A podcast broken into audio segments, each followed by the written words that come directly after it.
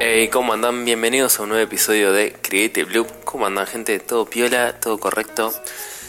Me alegro muchísimo que estén una semana más acá conmigo en este podcast. Eh, y nada, si no te suscribiste, te pido por favor que te suscribas en este instante. No seas garca, por favor. Y si te gusta el podcast, recomendalo en tu Instagram. También, ¿por qué no? Ya que si vas a ir a Instagram para recomendar el podcast, me seguís a mí, que es arroba rocks, tanto en Instagram como en Twitter si querés, me puedes seguir, que hago encuestas de mierda, básicamente. Charlamos por ahí, no sé, muchas cosas. Así que ya te tiré el spam así en la cara, de golpe, sin que te dieras cuenta. Y ahora, nada, cuéntenme qué onda ustedes su semana, estuvieron haciendo cosas creativas. Estuvieron procrastinando también, ¿por qué no? Volvió el calor acá en la ciudad de Buenos Aires, en Argentina, eh, se está viniendo el verano. Así que estoy todos los días de esta última semana casi merendando con cerveza y comiendo boludeces. Eh, porque viste, empieza el calor y uno empieza a querer tomar cerveza todo el tiempo. Así que, ¿por qué no una marca de cerveza que me auspicie el podcast? Y invito a creadores de contenidos si se vienen a tomar una birra y a charlar de boludeces. Ojalá, ¿no? Es el sueño el sueño de todos que queremos tener un programa donde hablemos boludeces y nos den cerveza gratis. Me gusta siempre que me cuenten si están del otro hemisferio, si están de la otra parte del mundo, qué están haciendo, cómo es su vida diariamente, si escuchan este podcast cuando se están tomando un colectivo, si están escuchando esto tomándose un avión, un tren, cuando están trabajando. Cuéntenme, cuéntenme cosas, me gusta como que se genere una charla entre nosotros. El otro día, por ejemplo, en mi cuenta de Instagram activé una una especie de consultoría o un análisis de fotografía. La gente me dejaba sus fotos y después hice un análisis de, la foto, tirando mis comentarios, siempre con buena onda, nadie se lo tiene que tomar personal, pero me gustó, me gustó esa faceta, así que nada, siempre pasan un montón de cosas por ahí por Instagram. Y después cuento un poco de mi semana, nada, estuvo piola la semana, siempre con muchas cosas, pero la verdad estoy contento como... Siento que como que se me están renovando las energías, viste, como que tuve un tiempo de que me mudé hasta que me acomodé y ahora es como de, de golpe está de nuevo todo todo entrando en ciclos, de, de, nuevo en, no sé, como una etapa como proactiva. ¿No les pasa a ustedes que a veces están como una etapa como más arriba, más proactiva y otra etapa como más que no saben hacia dónde ir, están como un poco perdidos? Bueno, yo, no sé, es como que todo esto de la mudanza, de haber empezado de nuevo con el podcast, me ordenó, viste, empezar una rutina, me generó ese orden que necesitaba para poder crear contenidos, para, no sé, para, para proyectar algunas cosas yo quería hablar sobre, no sé si, si, miran en YouTube, hay muchos videos sobre Minecraft, como que este jueguito, este videojuego se volvió de nuevo masivo. Hubo una época hace, hace unos años donde era el boom del Minecraft, todos los youtubers de gaming lo jugaban y muchos niños y niñas miraban estos videos en, en YouTube.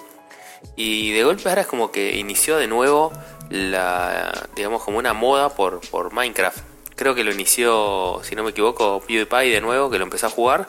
Y ahora, no sé, el Demente y un montón de, de youtubers lo están jugando y streamers también en Twitch. Y obviamente empezaron a surgir muchos videos a raíz de esto. Y esto no, tranquilos, no es un podcast del Minecraft por ahora. Veo, si tiene muchas visitas, tal vez vamos a empezar a hacer una serie de Minecraft por podcast. Imposible eso, pero no importa. Bueno, y hay un video de Jaime Altozano que yo alguna vez ya se los comenté y es un youtuber que hace análisis de música principalmente. Tiene unos videos que están muy copados que son analizando las bandas de sonido del Señor de los Anillos, de Star Wars. Seguramente todo el mundo lo conoce, o sea, se hizo muy muy conocido con esos videos este último tiempo hizo un video analizando obviamente la música del Minecraft porque el Minecraft está de moda, entonces hay que juntar views. Igual está muy bueno lo que hace, o sea, no, lo hace solo por clickbait, digamos. Y él habla que, o sea, estaba bueno porque analiza la música. Yo la verdad que no la había escuchado nunca y cuando lo escuché me encantó porque es como muy tranquila, como que te mete en un estado zen, viste, para jugar. Y me sorprendió que él contaba eh, que la música en, sí no estaba diseñada para que entre en momentos específicos de, del juego porque los diseñadores y los programadores del juego. O sea, porque vos en el Minecraft construís tu mundo. O sea, no es que hay un mundo que está randomizado. Donde construís tu casa, haces crafteas cosas, como juntás materiales y haces, por ejemplo, un hacha, una espada. un balde, no sé, cualquier cosa, incluso tu casa y eso. Entonces como que al ser un mundo súper random y al no tener como instancias sobre, sobre la creación, porque lo, los crea el usuario las cosas y, el entorno del juego, no se podían marcar instancias para que entre la música, por ejemplo, cuando empieza una batalla o cosas así. Entonces lo que hicieron es poner directamente la música al azar. Y esto vos decís, bueno, ok, está, está ok, es como la salida rápida, entre comillas, por si uno lo pensara así. Pero no, los programadores prefirieron dejarlo de esa manera porque que a veces coincida con esos momentos épicos y que el sentido y la carga emocional se la agregue uno. Por ejemplo, puede ser que justo estés en una batalla épica o que justo estés después de un día de que estuviste crafteando un montón y te construiste tu casa y sale el sol y es el amanecer, esto todo dentro del videojuego y de repente no hay música eh, justo en ese momento porque el algoritmo que pusieron random no justo no salió la música. Entonces, bueno, ok, está bien, uno le, agrega su carga emocional sin la música. Pero ¿qué pasaría si justo el, el algoritmo en ese instante pone una música random del juego? Y estaba muy bueno en el análisis que hace Jaime Altozano, es que justo si en el momento ese de la batalla épica, justo el, algoritmo de randomización te saca una canción o justo está saliendo el amanecer cuando estuviste toda la noche juntando materiales para, no sé, para construir tu casa, uno es como que le agrega la carga y justo en ese momento se da como la magia, es como en el momento indicado, ¿viste? Como justo estar en el lugar y el momento indicado. Y los creadores del videojuego dijeron que preferían dejarlo de esa manera y bueno, que pase de forma random cuando surge una canción y uno le agregue la carga emocional. Y a raíz de esto me puse a pensar como en las situaciones donde uno ve una película o lee un libro, tal vez en las distintas etapas de su vida, y mm, esos libros típicos, no sé, El Principito, bueno, o Siddhartha, a mí me pasa mucho con Siddhartha de Hermann Hesse, que me encanta, que lo releo muchas veces en mi vida. Y uno siempre le va encontrando como eh, el sentido según el momento de la vida que te encuentres. Tal vez uno cuando es chico le encuentra un sentido, cuando es grande le encuentra otro. Lo mismo pasa a veces, eh, parece una pelotudez, pero con los episodios de Los Simpsons también. Una, uno cuando era chico seguramente empatizaba mucho más con Bart, o no sé, o, veía las. No, no entendía algunos chistes, algunas tramas que son más profundas tal vez. Después de grande como que lo redescubrís un poco. Así pasa con un montón de películas también y bueno, obviamente con algunas bandas y músicas también pasa eso. Y por qué no también con videojuegos, porque hoy ya creo que están a full dentro de la cultura pop y ha pasado que tipo jugás un juego eh, de más chico y después lo volvés a redescubrir de grande y tiene como otra profundidad y te das cuenta que las mecánicas y los sistemas que tienen son mucho más profundos. Lo mismo pasa con el arte también, cuando vemos algún cuadro no sé, es como que el lugar y el momento indicado en que lo ves influye obviamente y, y, cómo uno se siente. A mí me pasó una vez en el Museo Malva de Buenos Aires, no sé si lo conocen, vayan, se los recomiendo mucho. Ahora hay una muestra muy muy conocida de Leandro Elrich que está que está muy buena, yo la fui a ver hace poco, incluso hay fotos en mi Instagram, si quieren ir a verlo, Robotomen de Rocks, ya sabes, te lo estoy taladrando en la cabeza un poquito. Eh, está muy buena porque es sobre la percepción y está siendo bastante famosa porque las redes, sobre todo en Instagram, se ve que todo el mundo está sacando y subiendo fotos de la pileta, de la famosa pileta esa que te puedes meter adentro. Eh, bueno, entonces, uff, ya no sé de lo que hablo, gente, es lo que hay. Eh, bueno, fui a ver ahí una obra de Frida Kahlo que está, que es el retrato de mono y loro, y que tal vez es una obra que vos la ves así nomás y no sé, no te transmite nada, pero en el momento que yo la vi, no sé, me conecté muchísimo con la mirada de Frida Kahlo en ese cuadro, porque es un autorretrato.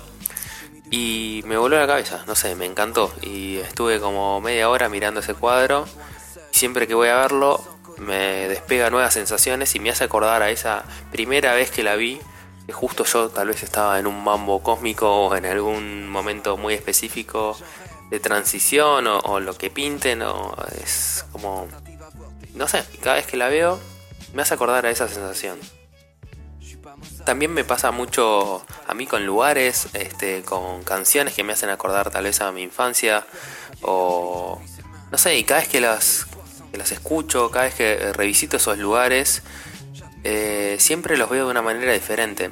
¿Cuán clave es para un creador de contenidos, para un comunicador, para un fotógrafo, para no sé, para, para una persona creativa, para un diseñador gráfico, em, generar como esos conceptos atemporales donde tal vez un, un espectador, una persona del otro lado, pueda volver a revisitarlo y conectarse de otra manera. Me encanta también las obras, por ejemplo, no sé, siempre David Lynch en las entrevistas que habla sobre sus películas sobre, o sobre Twin Peaks, que es su serie, eh, que él no habla mucho sobre el significado que le quiso dar a cierta película y contar como todo su razonamiento detrás de esa obra, porque lo deja abierto también al espectador y se nota muchísimo cuando ve sus películas. El chabón no te quiere explicar todo y dar todo en una bandeja de plata para que decir, bueno, esto es esto, esto y esto. El chabón lo deja abierto para que vos le des tu significado. Y creo que eso es parte de un buen creador de contenidos y un buen artista. Eh, es eso, no, no subestimar tampoco a su audiencia. Por eso no sé, me copa a mí que Creative Loop siento que en una época hice más Creative News, donde hablábamos más de noticias puntuales, pero siempre trataba de abordar, ya no puedo ni hablar, de abordarlo como una de una de una mirada un poco más analítica que transcienda un poco en el momento exacto en el que estamos. Obviamente que una noticia o algo así no puedes aislarlo tanto del contexto porque es importante, pero siento que después los podcasts siempre trato de hacerlos atemporales, como que cuando lo escuches no importa si lo estás escuchando en la semana que salió, si lo escuchas eh, dentro de un mes cuando salió o dentro de un año, o si lo quieres volver a escuchar de nuevo cuando pasó un tiempo, siempre vas a poder encontrar algo nuevo y tal vez te pegue con el mambo que estés en ese momento. Así que bueno, nada, los dejo a ustedes pensando ahora qué, cuál fue esa película o esa serie o canción o música o videojuego, lo que sea, que hayan revisitado de nuevo por ahí más de grandes o que todo el tiempo están revisitando cómo les pegó, tipo, si, tal vez el contexto y el, lugar, el espacio-tiempo en el que están y en el que lo escucharon o vieron por primera vez era muy distinto y si redescubrieron algo nuevo, nada, escríbanme en arroba Rocks y cuéntenme sobre esas obras que, que para ustedes son atemporales, cómo, cómo juegan un poco con el significado por azar. Gente, espero que tengan una alta semana y ya saben, arroba Tomen mi Instagram, se los repito nuevamente para romperlos un poco más las pelotas. Si te copa el podcast, suscríbete, dale, no seas garca, suscríbete, dame una mano con eso y recomendalo a un amigo, a una persona que, que veas y que le puede llegar a copar el podcast. Se lo recomendás, eso me ayuda una banda. Gente, hagan cosas creativas. Adiós. Des stylos à ma portée, un xylo, des cordes et les notes sur la portée. J'en rêve, pianissimo forte, et là je commence à douter. Tentation est forte, mais tentative avortée. Bref, restons cartésiens. Je suis pas Mozart.